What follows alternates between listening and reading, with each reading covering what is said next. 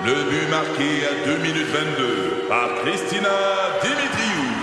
Avec l'aide de Sebastiano Brunet, Lucie Beaulieu, Tarek Malki, Jenny Agostino, Edith Chen, Emmanuel Jean-Pierre. Au hockey, comme en immobilier, pour réussir, ça prend toute une équipe.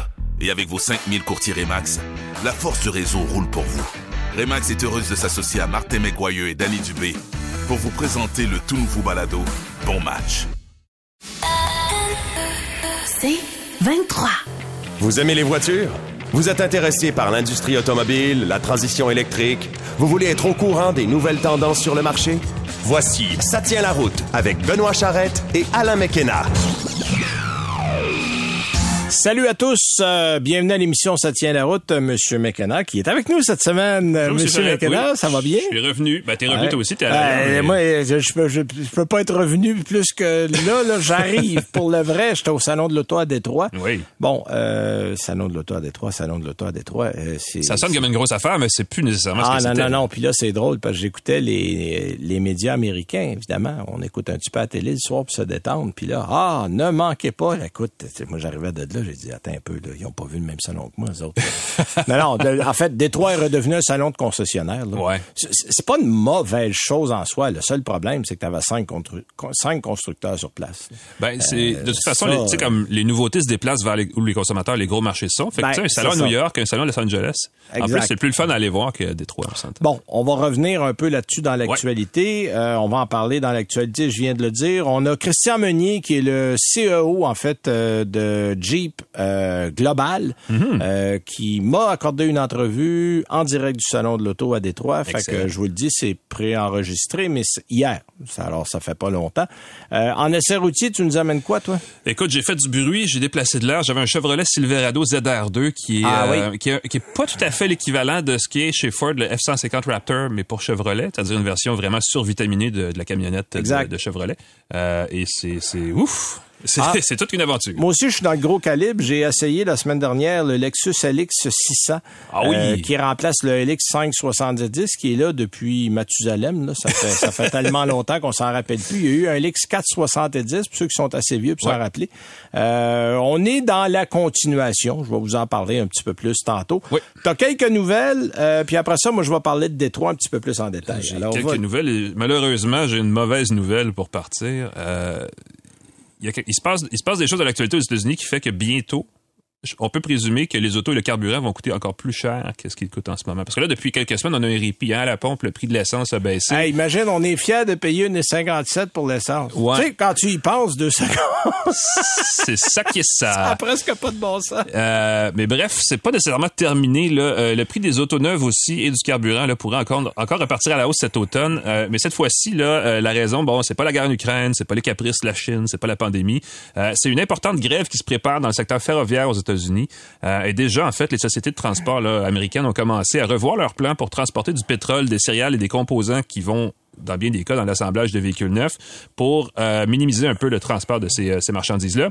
Et comme on anticipe une lutte entre les syndicats et les patrons qui pourrait s'étirer vraiment sur plusieurs mois, ce qu'on entend du côté des médias américains, c'est que les transporteurs auraient déjà commencé à prioriser la livraison de biens périssables, donc les céréales, les aliments, plutôt que les biens industriels et pétroliers, qui là, affectent plus euh, le marché euh, nord-américain. Tu sais, j'écoutais ça hier euh, du côté de Détroit. Euh, Puis là, il y a, en tout cas, il y a un des problèmes qui a été réglé. On a, évité, on a évité une des grèves ce matin. Là, je l'écoutais d'un œil distrait, parce que d'un oreille distraite parce que je m'en allais au salon. Voilà. Mais mais il y a, c'est c'est en plusieurs étapes là, de la manière que j'ai compris. Ouais, ben tu le sais parce que tu étais là. Le président Joe Biden était euh, de passage à Détroit Ah, j'ai cette vu semaine. Joe. Voilà pour. Mais euh, on nous a, on- ils ont vidé le salon. Ouais, ben c'est ça. Ils étaient, euh, mais- évidemment, ils font un, un- un coup médiatique en étant au salon de l'auto, mais en partie, c'était aussi pour justement essayer de rapprocher là, les parties dans ce conflit-là dans le secteur du, du, du chemin de fer. Euh, le plus gros de l'industrie ferroviaire, faut le savoir, c'est situé dans le Midwest aux États-Unis, Oui. euh, qui est pas vraiment très loin de Détroit. Euh, il y a un mince espoir parce qu'évidemment, là, il y a des- les élections de mi-mandat aux États-Unis en novembre qui s'en viennent. Euh, le président Biden veut probablement s'assurer que ça se règle rapidement pour qu'il puisse en faire euh, une bonne nouvelle et en faire profiter les candidats démocrates euh, qui sont euh, qui ont leur siège euh, en, en, en, en élection en ce moment. Mais écoute, on- si tu dis qu'ils ont déjà réglé une partie du problème, tant mieux. Euh, disons que les analystes que- qui étaient consultés ou qui étaient sur les médias hier n'étaient pas très optimistes. Ouais. Euh, écoute, l'impact pourrait se faire sentir s'il y a une grève qui dure de diffé- différentes façons, mais euh, ça pourrait euh, avoir... euh, on peut pas chiffrer l'impact, mais ce qu'on sait, c'est que le pétrole qu'on consomme au Québec provient du sud-ouest américain et est livré en pipeline en bonne partie, mais aussi par train. Euh, donc, Oui. réduction de la, de la- de la Moi, il en capacité. un le soir et un le matin à Saint-Lambert tous les jours. Ah bon, tu vois, donc tu peux, tu risques de mieux dormir, mais c'est peut-être pas une si bonne nouvelle. Ouais. Et il y a aussi la composition de l'essence vendue à la pompe qui va changer parce que les trains en question ont déjà réduit leur livraison d'éthanol qui est normalement utilisé euh, comme additif dans l'essence pour euh, plein de raisons, mais entre autres, ça aide à baisser le prix de l'essence vendue à la pompe. Oui. Et là, moins d'éthanol. euh, égale pétrole plus cher, en tout cas, essence plus chère. Et du côté des autoneufs, ben, c'est la production qui risque d'être réduite pour quelques mois. Et on le sait, hein, on l'a vécu depuis deux ans, moins de véhicules, ben, ça donne des véhicules qui sont vendus plus chers. Euh, espérons évidemment que ça va pas s'étirer trop longtemps, ou en tout cas au moins plus tard, jusque plus tard en 2023, parce qu'à un moment donné, ça serait le fun que les, euh, les prix se stabilisent. Là. Absolument. Autre nouvelle. Ouais, ben celle-là est plus, plus réjouissante. Disons, euh, Lexus a présenté, et, et je dirais même enfin, euh, son tout nouveau RX, son VUS, euh, mon Dieu, euh, phare pour 2023. Euh, je dis enfin, ben, étant donné que ce qui s'avère en fait être la cinquième génération là, de ce VUS de luxe qui est le leader dans ce marché-là, hein, n'est-ce pas, au Canada, a droit à une refonte majeure cette année, et majeure avec un M majuscule. On avait déjà les détails en main, là, mais là, on a finalement pu le voir. En tout cas, moi, je l'ai vu. Tu l'as vu à Détroit, j'imagine, mais je l'ai vu hier, Oui. donc en milieu de semaine à Montréal, parce que Toyota Canada avait son contingent de dirigeants francophones. Il y en a quand même plusieurs au sein de l'entreprise qui s'étaient présentés à Montréal pour venir présenter le RX et aussi son, je sais pas si, je pense pas que c'est son homologue chez Toyota, mais il y avait le Toyota Crown qui était là aussi, qui est un, C'est pas son homologue. En fait, ça remplace l'Avalon. Hein, Disons-le Ouais, comme bon, ça. tu fais bien de le dire Mais comme ça, dans un style un peu plus, on est, on est quelque part entre un, une berline haute sur patte puis un VUS bas sur patte. ouais, il l'appelle la berline surélevée. Ouais, ben, ben, bon. Ah, ben, au-dessus, je le savais pas, mais moi, je Ouais. l'ai vu. Un drôle de véhicule, on visuellement. avait été en Californie, on nous avait pris nos téléphones, on avait tout fermé les portes, on nous avait montré le prochain, euh, le prochain, ben, la, l'Avalon, en fait, qui le- était le le, Crown. le Crown. Et on avait vu aussi, euh, Une voiture, un camion, un bateau. voiture, voyons, le, le, le- la voiture hybride, là. ah, pas la Prius. La Prius, ouais. Ah je, oui, je- ok. je- je- je- je- je suis fatigué. Excusez-moi, mesdames, messieurs. Le monsieur, il dort, Voilà. au, dort au gaz, mais j'ai vu le prochain Prius, mais on a... on- Un euh, petit vent de Détroit. oui, si je t'en parle, il va falloir qu'on me tue. Ah bon, ben écoute, Alors, je vais revenir au euh, RX si tu veux. Reviens au RX, je tiens à ça moi aussi. Euh, visuellement, euh, on peut dire qu'il a... euh, c'est drôle parce que sur photo, il a étrangement l'air d'un Porsche Cayenne japonais. Euh, et c'est juste ça comme un compliment. La plateforme utilisée qui s'appelle TNGA-K permet là, à Lexus de reculer l'habitacle et de prolonger un peu euh, naturellement le capot. Là, et ça donne au VUS vraiment une allure, je veux dire, plus sportive, qui est toujours l'affaire qu'on cherche dans l'automobile, mais certainement plus moderne aussi. Les proportions sont vraiment jolies. Euh, à l'arrière, les feux sont reliés par une bande rouge et noire sur le haillon qui rappelle celle du, euh, du Porsche euh, Macan, entre autres. Euh, OK. c'est- c'est- écoute, un peu plus, mais c'est- on les a copiés. Euh, détail important, le RX 2023 est 90 kilos plus léger que son prédécesseur. Et même si l'espace utile pour les occupants est à peu près le même, le coffre, lui, a pris 50 d'espace de plus par rapport au modèle précédent. Et ça, c'est un gros plus euh, parce que ça va être très, très apprécié des acheteurs. Cela dit, la version L, il y avait un RXL euh, à cette place avant, lui, ne revient pas. En tout cas, pas cette année. Euh, et tout ça étant dit, c'est pas le plus important. Le plus important, c'est sous le capot. Euh, c'est fini le V6 de 3 litres et demi. Ouais, il reste des quatre cylindres On seulement. n'a que des 4 cylindres. Euh, même le- il y aura quand même le RX 350, mais ça va être un 4 cylindres turbo de 2,4 litres qui va être au programme. Euh, il fait 275 chevaux, jumelé à une boîte automatique à 8 rapports. Il va avoir des versions du RX qui vont avoir droit à un 4 cylindres hybride de 2 litres et demi. Le RX 450H+, c'est pas facile à dire, va être euh, le premier RX hybride branchable de, de- de l'histoire de, de ce véhicule-là, finalement. Euh, mais on connaît pas encore entièrement, et on imagine qu'elle sera pas très longue, là, son autonomie toute électrique. Euh, la batterie est quand même assez limitée, 18 kWh, qui est l'espèce de standard que tout le monde a dans l'industrie Ouais. en ce moment. Et justement, notez que le RX partage aussi plusieurs de ces composés-là avec, de ces composants-là, pardon, avec le Toyota Crown. Mais ça, ce sera une autre conversation pour un autre tantôt, parce que c'est vraiment un autre véhicule Oui. qui, si je me rappelle bien, était vendu chez nous la dernière fois en 1972. Ah là, là, j'ai pas la date, mais c'est un modèle, c'est le modèle le plus populaire au Japon. Le Crown. euh, Je pense que notre réalisateur devrait mettre une chanson. C'est la première fois que je sais quelque chose de plus que toi dans l'industrie automobile.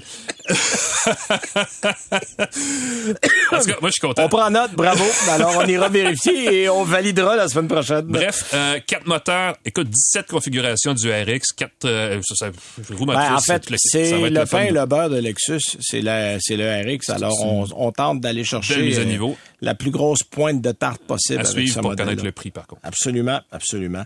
Bon, moi j'étais à Détroit, je vous l'ai dit. Euh, écoutez, c'est pas compliqué. Le salon était divisé sur un seul plancher d'exposition, majoritairement entre Ford, GM et Stellantis.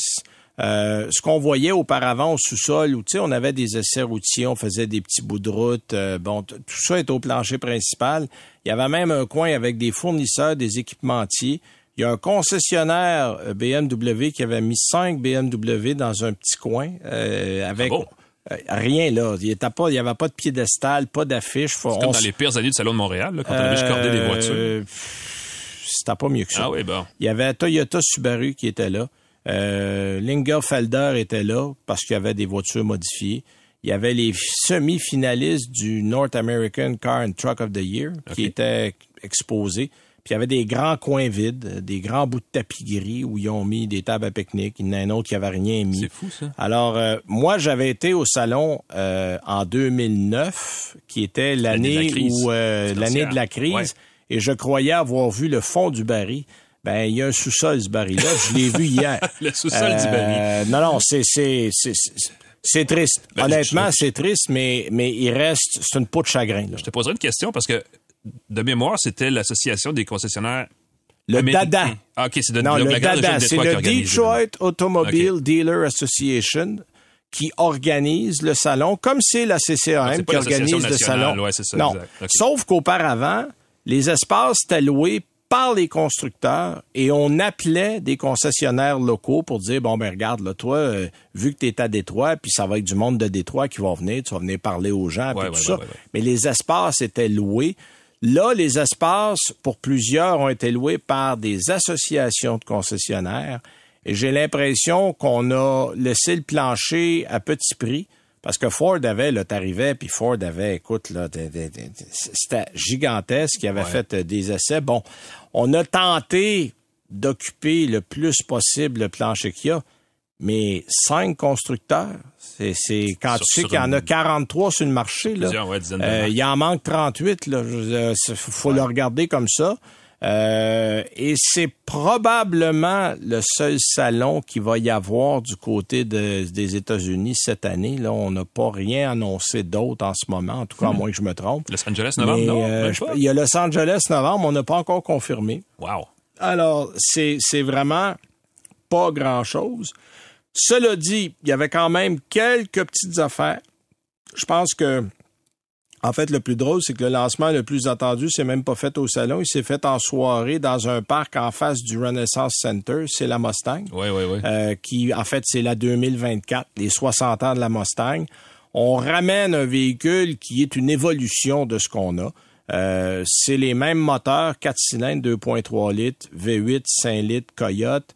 On annonce plus de 480 chevaux pour le V8, euh, sans dire exactement combien. Puis on nous a présenté, aux surprises, une version Dark Horse euh, qui va être un peu, le- en fait, qui est aussi le V8 Coyote, mais on dit on vise 500 chevaux et peut-être un peu plus. C'est des modèles qui vont arriver l'été prochain, donc à l'été 2023 comme modèle 2024. Euh, on a un style un petit peu plus américain parce qu'on avait été pas mal à l'international avec l'autre génération, donc on, on, on fait des lignes un peu plus passe-partout. Là, on est revenu à un style un peu plus américain, plus découpé, plus sculpté. Les écrans à l'intérieur, parce que bon, ça, on s'en va vers ça. Mais on a quand même reproduit certains écrans d'anciens tableaux analogiques, les fameux Fox Body qu'il y a eu dans les années 80, là, qui avaient le- le- le- les bons vieux cadrans. Là. Ouais, ouais, ouais. Bon, ben, on a une version ana- analogique de ça. Et c'est une compagnie qui est impliquée dans les jeux vidéo, style Gran Turismo, là, qui a fait ces tableaux-là. Donc, on, on, on se sent vraiment dans un jeu vidéo. Ah oui. Euh, Puis, on, on, Ford l'a avoué, on veut aller chercher les millénarios, on va aller chercher les plus jeunes qui sont habitués avec ce genre d'interface-là, qui vivent dans ça.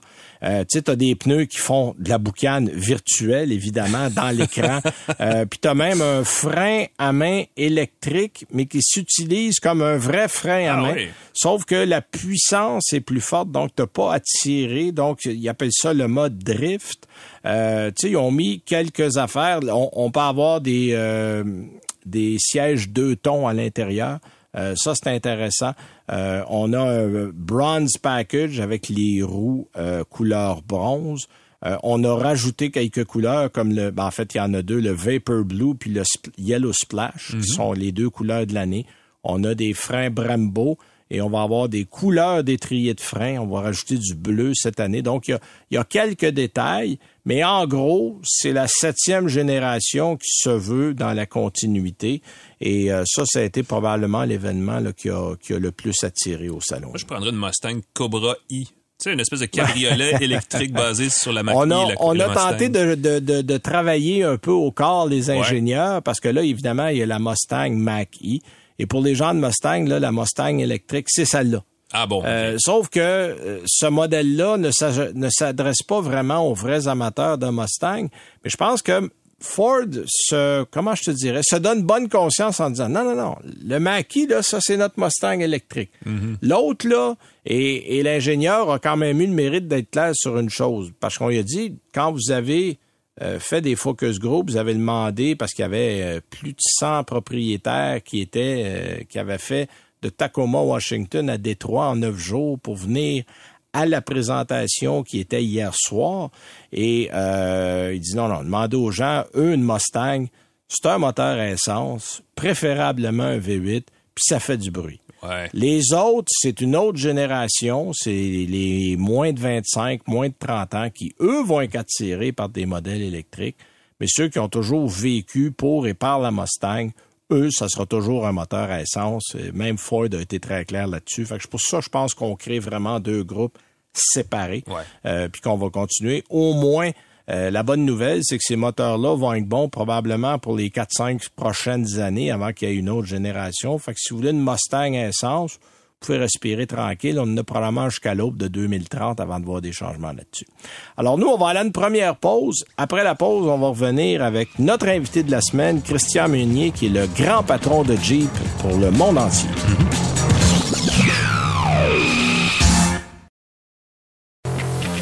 Vous écoutez Ça tient la route avec Benoît Charrette et Alain McKenna.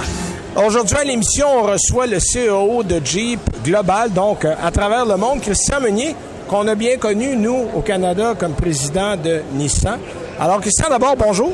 Bonjour, ça me fait plaisir de, de vous voir à nouveau. Ben oui, alors, on est en direct, nous, du Salon de l'Auto de Détroit. Peut-être que vous entendez quelques sons derrière, mais je voulais parler de produits que vous avez présentés la semaine dernière, parce qu'on a présenté autour d'une table ronde, euh, bon, qui était euh, sur Internet, euh, le futur de Jeep. Donc, ce qui s'en vient du côté électrification chez Jeep.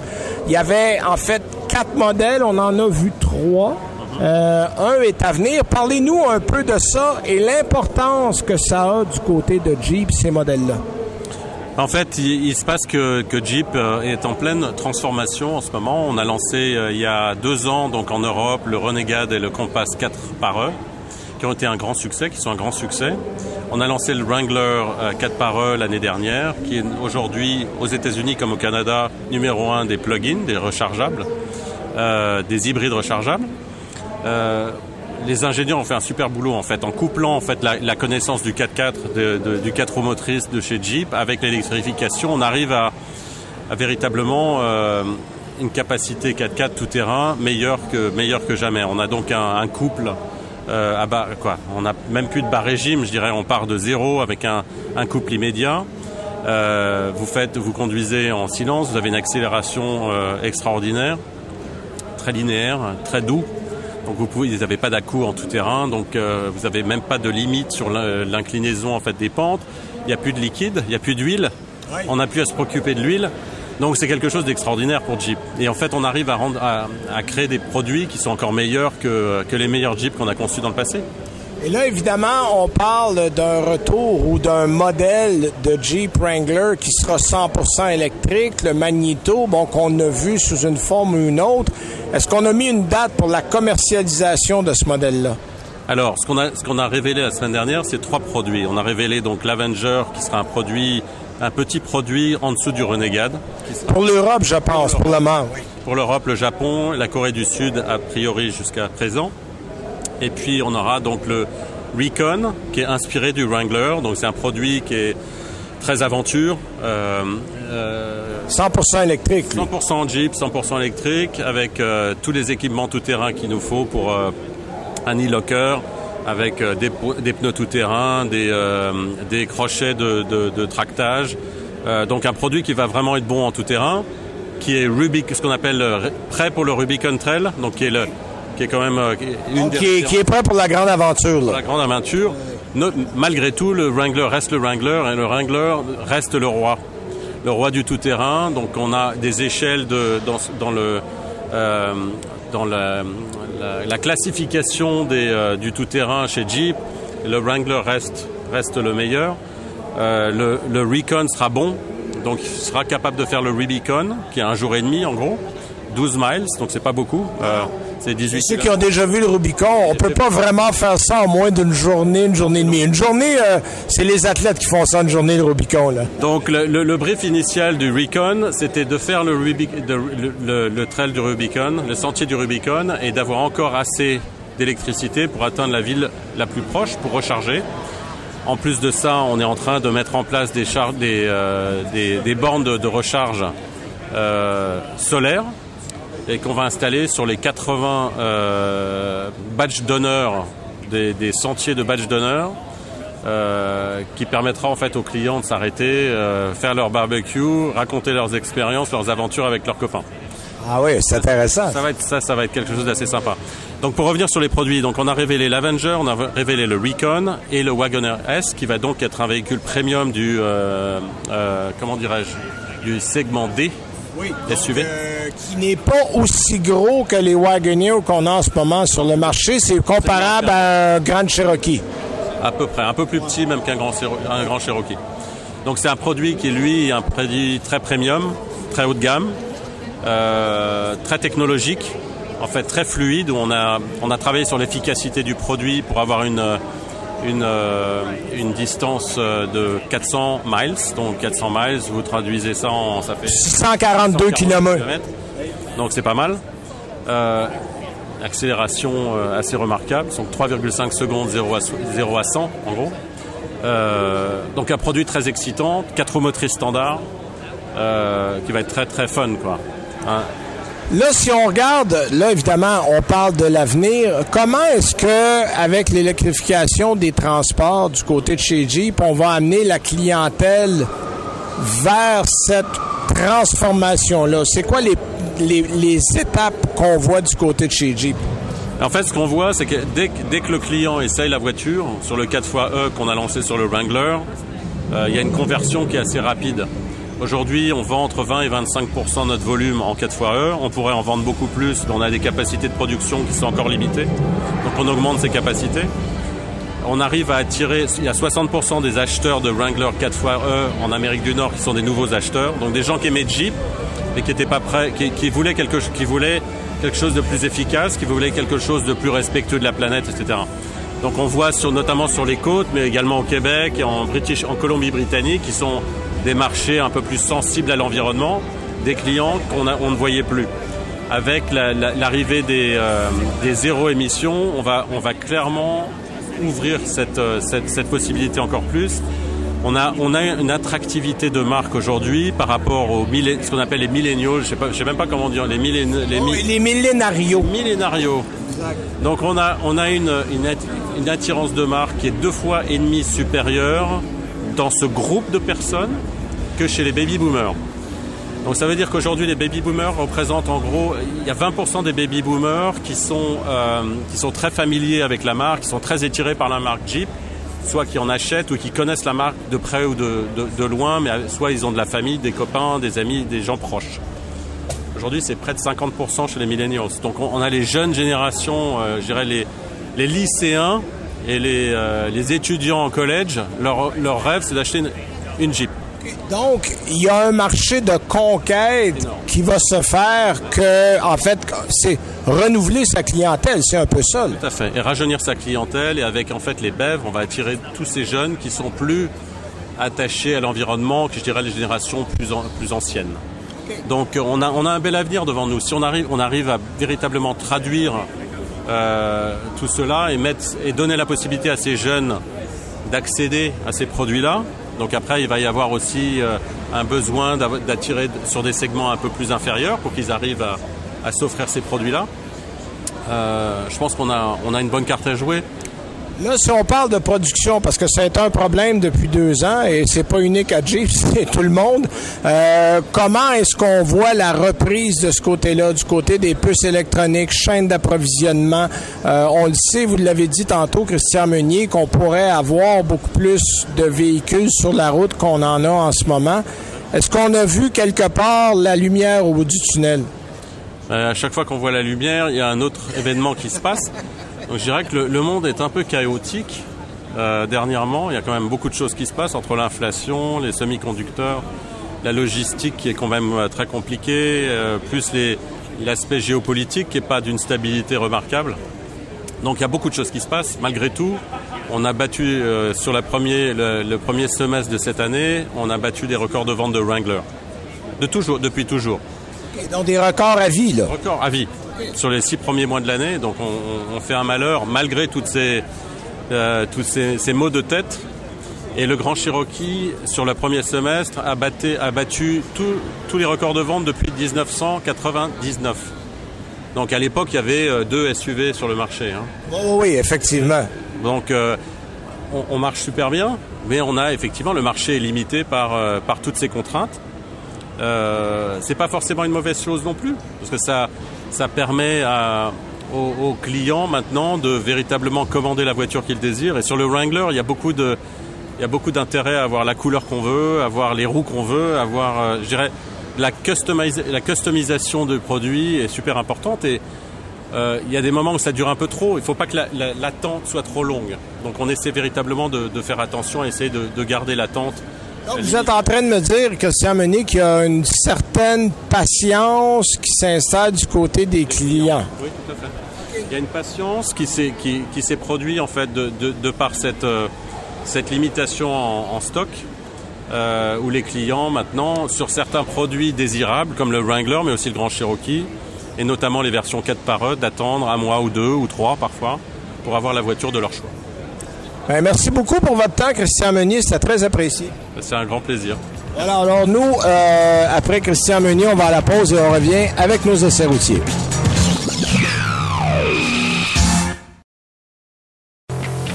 Vous écoutez Ça tient la route avec Benoît Charrette et Alain McKenna. Alors, on s'excuse un peu pour le son. hein. On était au salon de l'auto à Détroit et le son était pas parfait. Un endroit caverneux. Euh, en fait, c'est drôle parce que je pensais qu'on entendrait moins bien. puis J'ai parlé un petit peu plus fort pour enterrer le bruit qu'il y avait au salon. Prochaine fois, euh, je découvre que mon micro est assez sensible. On va y aller un petit peu plus mollo. Mais J'espère que vous allez euh, capter euh, le principal de ce que Christian Meunier nous a conté. Jean-Christophe, on peut le plier en quatre, l'embarquer dans une valise puis l'am- l'amener la prochaine fois. Oui, c'est ça. On va faire ça. On amènera le tech avec nous. Euh, je vous rappelle que si vous voulez écouter euh, Ça tient la route, ben il y a plusieurs façons de le faire. Google, Spotify, entre autres. Euh, vous pouvez aller sur le 98.5 ou sur le réseau Cogeco. Euh, dans la section balado, vous allez dans Ça tient la route et on est là chaque semaine. Annuelauto.ca également, le site web de l'annuel de l'automobile. Euh, on est là, euh, on fait la mise à jour chaque semaine et ça m'amène à vous parler, tiens, rapido, euh, de la chronique écolo auto de cette semaine. En fait, euh, on va vous amener, c'est rare qu'on le fait, on vous amène un essai routier. C'est drôle parce que c'est exactement ce dont toi tu parlais tantôt.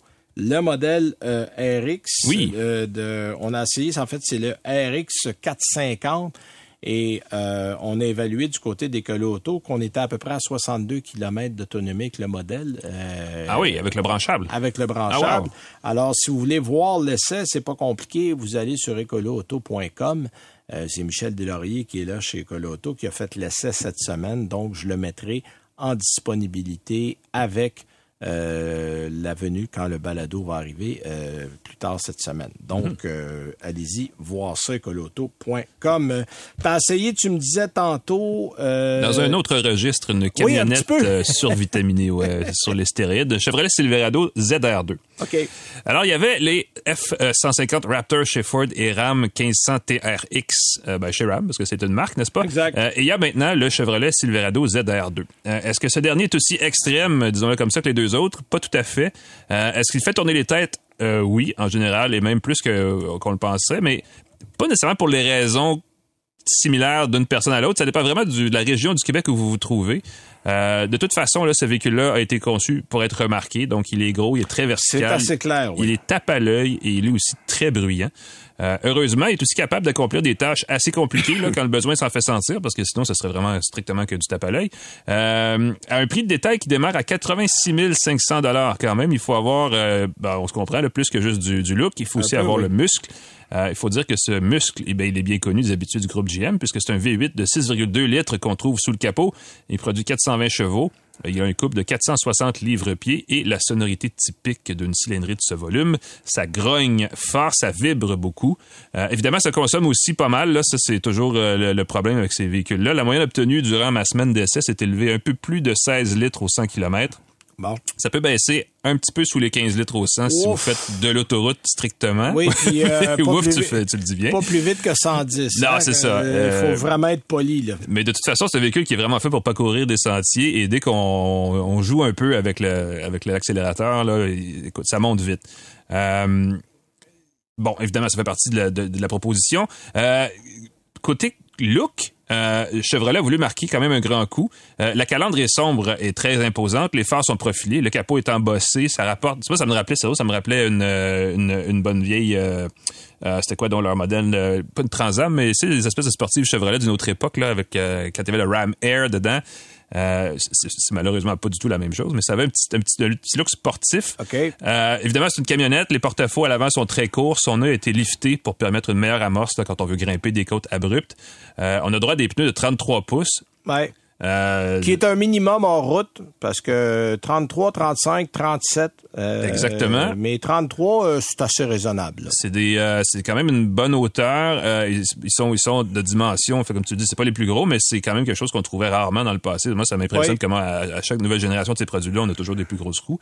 Euh, les jantes noires très jolies euh, deviennent rapidement, euh, disons, brunes, parce que naturellement, quand on joue dans la boîte, ça se salit rapidement. Mais ça donne une garde au sol de 28 cm. et comme on a vraiment raccourci euh, le nez et l'arrière aussi, on a une bonne, une bonne prise sur les, euh, les côtes quand on veut grimper là, dans en hors-piste.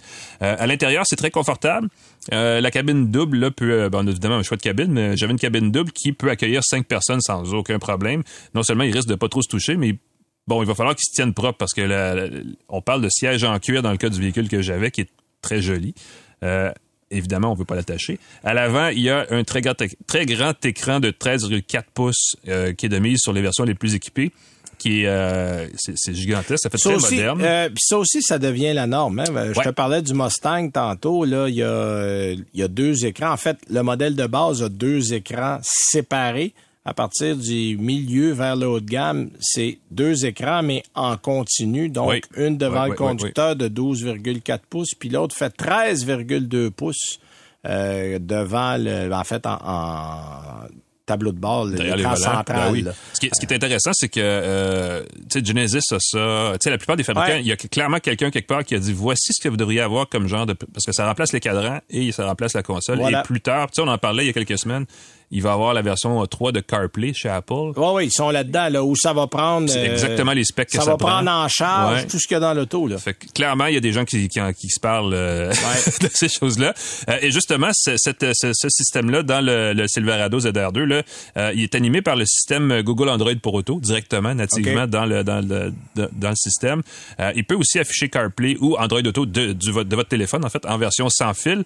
Euh, ce qui est, écoute, point de vue pratique, c'est extrêmement pratique parce qu'on a tout à l'écran facilement, mais ça vient rapidement redondant. Et là, ça, c'est c'est une autre conversation. Si j'avais une balado techno, on en parlerait. Ah, mais j'ai une balado techno. Ben oui, c'est... Une tasse de tech. Ah ben! Mais euh, point de vue ergonomie informatique, là, puis je veux pas vous, ennuyer avec ça, mais Hein? Non, non, non, non. Pas du tout, pas du tout. ouais, je vais prendre c'est tout arrive de Détroit fatigué, là, je pense que c'est ça. Mais cela, cela dit, il y a- il y, a beaucoup d'icônes qui apparaissent à un moment donné sur l'écran, puis c'est bon Dieu que c'est compliqué pour un constructeur d'automobile de juste dire, on peut-tu garder ça simple sur un écran de système multimédia? En fait, moi, il y a- il y a- c'est drôle parce qu'il y a quelqu'un qui s'occupait de systèmes comme celui-là qui m'a dit ça va être plus compliqué avant de devenir plus simple. Ouais, parce, ben- parce que je pense qu'on est à chercher encore des formules. Là, maintenant, on avait tout enlevé commande. Là, on l'a ramené parce qu'on réalisait que, bon, euh, touche, tout du haptique ou toutes des touches affleurantes, à un moment donné, les gens viennent fous. Là, ils disent, OK, on en ramène combien de commandes? Là, regarde, comme Mustang, ils ont gardé le bouton de volume puis pour changer les postes. Ouais. Parce que, parce que d'abord, les gens qui ont des Mustangs ont mon âge, c'est des boomers et plus, puis ce monde-là, les pitons, c'est ouais, euh, important. Ils ont mhm, toujours eu des boutons. Alors, on, on a tenté de trouver une- un juste équilibre. là. On le fait, mais là, c'est au niveau interface logicielle qu'on a oublié que quand tu Android Auto puis que tu installes Android Auto dans Android Auto, tu as deux barres d'icônes. Ah, ben oui, évidemment. Puis là, tu sais plus si tu parles à ton char, ton téléphone. Bref, en tout cas, c'est mêlant rapidement, mais c'est une autre conversation. Si je Euh, parle à mon char, il me répond. Ça, c'est inquiétant. Euh, au volant, cela dit, heureusement, parce que c'est là que ça se passe, le le ZR2 se comporte, euh, et en fait, presque de la même façon en sentier que sur l'autoroute. Euh, surtout parce que les autoroutes sont mal pavées. C'est ça que je pour dire.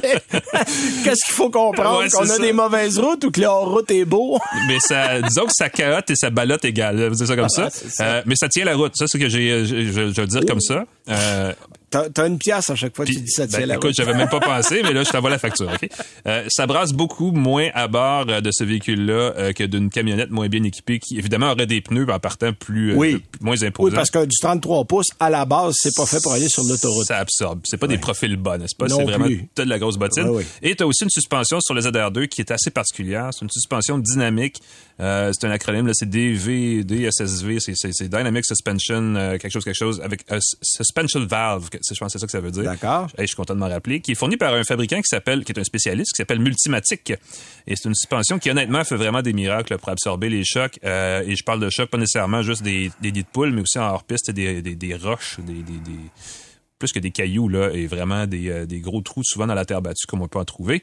Et tout ça permet de négocier ces situations-là sans vraiment voir la, caisse le valdinguer dans tous les sens. C'est pratique parce que comme c'est une camionnette, des fois, si on a des choses dans la boîte en arrière, on veut pas Ouais. que ça, ça On veut pas que ça frappe le- bosse, effectivement. exactement. Euh, et justement, parlant de, de, de, de, la boîte, euh, de la benne, je devrais dire, euh, ce modèle-là peut remorquer ou peut accepter une charge de 6000 kilos, donc 13 000 livres, OK. Qui est quand C'est même pas ouais, mal ouais, non c'est plus. tout à fait honnête. Un V8, c'est un peu prévisible aussi. Euh, bref, le Silverado ZR2 là, euh, est toute une brute, disons-le comme ça. Euh, je dirais qu'il se situe en fait à mi-chemin entre un RAM Rebel et un RAM TRX. OK. Pour, Ouais. Donc ça remplit un peu les deux C'est fonctions. plus qu'un. Rebel, mais c'est pas un TRX. Exactement. Personnellement, là, j'ai l'impression que les V8 sont sur le. Ben, je pense pas que c'est c'est un gros pari de dire que les V8 sont sur la voie de sortie de l'industrie. Euh, Peut-être qu'on aurait pu faire quelque chose de similaire avec un V6 biturbo pour avoir un petit côté plus moderne, mais, Ah, Mais t'auras pas eu du son.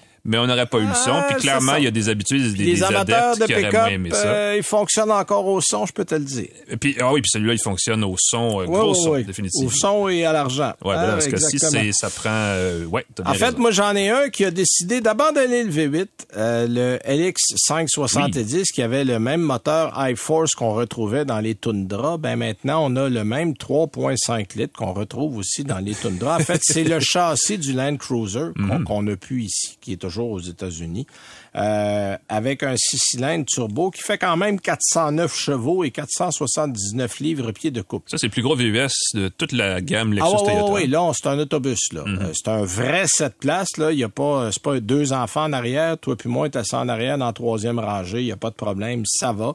Euh, c'est, bon, évidemment, on reste dans la thématique de Lexus. Euh, la suspension, même si elle est ajustable, parce qu'il y a des ajustements de suspension, ça reste mou, même au mode le plus sportif. Euh, la bonne nouvelle, c'est que les routes ont toujours l'air en meilleur état qu'elles ne le sont réellement parce que ça, ça, ça sautille pas. T'a- T'arrives dans le stress, puis il Ouais. se passe rien dedans. Euh, bon, on- moi j'avais le modèle F Sport qui est l'entrée de gamme à 122 580 dollars. Si vous voulez aller dans le haut de gamme, on est à 151 800 dollars. Alors sachez que ça coûte un bras et une jambe. Est-ce que j'en aurais un? Euh, Non. La réponse est assez claire. D'abord, c'est bien trop gros. Euh, c'est pas mon genre de véhicule. C'est très confortable. Euh, L'atmosphère, comme tous les produits Lexus, est très serein, c'est très silencieux, extrêmement bien sonorisé. Euh, puis la performance est bonne. Là. Je fais un 6.3, 6.4 à peu près pour un 0-100. Ah, Pour, un, même. Bon. pour un monstre de 2 Ça tonnes et demie, ben oui. c'est assez impressionnant. Bon, évidemment, euh, la consommation, même si vous avez un 6 cylindres, imaginez-vous pas que ça va être plus économique. là. Euh, J'ai de peine et de misère réussi à conserver 14,5. Euh, Oh et j'ai fait presque juste de l'autoroute. Là, J'ai fait un petit peu de route secondaire, mais c'est 20% là, le. Tundra fait mieux que ça avec le... Euh, le Tundra avec le 3.5 hybride. Ah oui, ça. voilà. Mais ça, il y a pas, y a pas, lui, il n'est pas Ouais, hybride. ouais, ouais, c'est un 3.5 turbo point. Euh, donc, on, évidemment, euh, c'est sûr que si vous roulez très, très lentement, euh, que vous avez rien dans l'auto, peut-être que vous allez faire du 14 par miracle, mais, mais franchement, là, c'est vraiment c'est du 15 et plus là, assez rapidement, surtout si vous êtes plusieurs à bord et que vous décidez d'amener un peu de matériel. Euh, par contre, il faut le dire, la boîte automatique à 10 vitesses est extrêmement souple. Euh, c'est, c'est- les, les vitesses se passent là, euh, sans même qu'on s'en rende compte. C'est un 4 roues motrices, c'est sûr, euh, mais c'est pas... La, la- je connais personne qui va aller mettre un véhicule comme celui-là dans, le- dans le bois, dans le champ. Pour aller au chalet, ouais. Pour aller, ben, pour aller au chalet, oui. Tu sais, mettons, là, vous allez au chalet. Ouais, ça puis dépend du chalet, en fait, ouais. Les routes sont pas trop, trop déneigées. Vous êtes un petit peu en dehors des, des sentiers battus. Aucun problème, là, ça va faire le travail. Mais gardez en tête que c'est extrêmement encombrant comme véhicule. C'est gros, c'est haut, c'est large et c'est lourd. Alors, si vous avez, si vous calez dans la neige, ça neige un Ouais, peu ça. là, vous allez arriver aux portes dans le temps de le dire. Alors, sachez-le. Mais quelqu'un qui veut se déplacer, euh, je dirais, là, euh, dans un confort vraiment intéressant, euh, Toyota prend quand même la peine de dire que ce Lexus-là a perdu 200 kilos par rapport à l'ancien modèle, ce qui est quand même pas rien. Mais honnêtement, c'est pas en conduite qu'on le sent. On sent le poids du véhicule, c'est assez lourd. Euh, donc, euh, je vous dirais, est-ce que, bon, si vous avez vraiment aimé euh, les produits du genre, peut-être.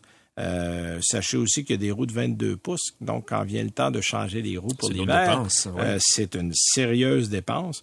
Mais ça reste un véhicule extrêmement fiable. Les moteurs à date, ces six cylindres-là, se sont avérés très, très fiables. Donc, vous allez payer très cher, mais si vous voulez quelque chose qui va vous durer, qui va rester longtemps, bon, le style, ça, c'est un goût. Moi, je trouve pas que ça se démarque, mais rendu là, moi, je discute pas. Il y a des gens qui vont aimer ça, qui vont l'acheter. Il y a d'autres qui diraient, j'aurais jamais ça parce que c'est là à mort.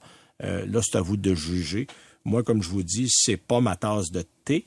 Et Oh, pas ma tasse de. J'ai fait le d'une pièce, on serait arrivé une mais euh, ça reste un véhicule qui est quand même intéressant.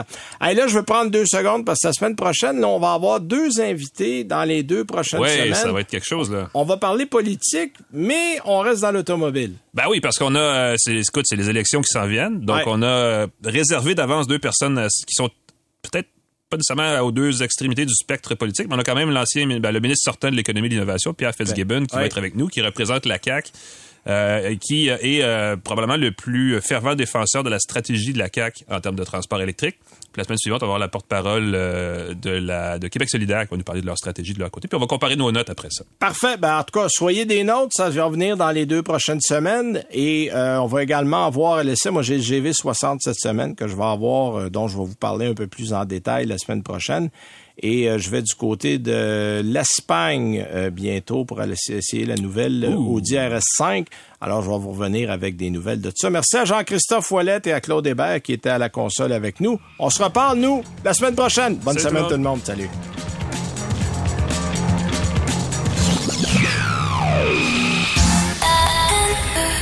C'est 23.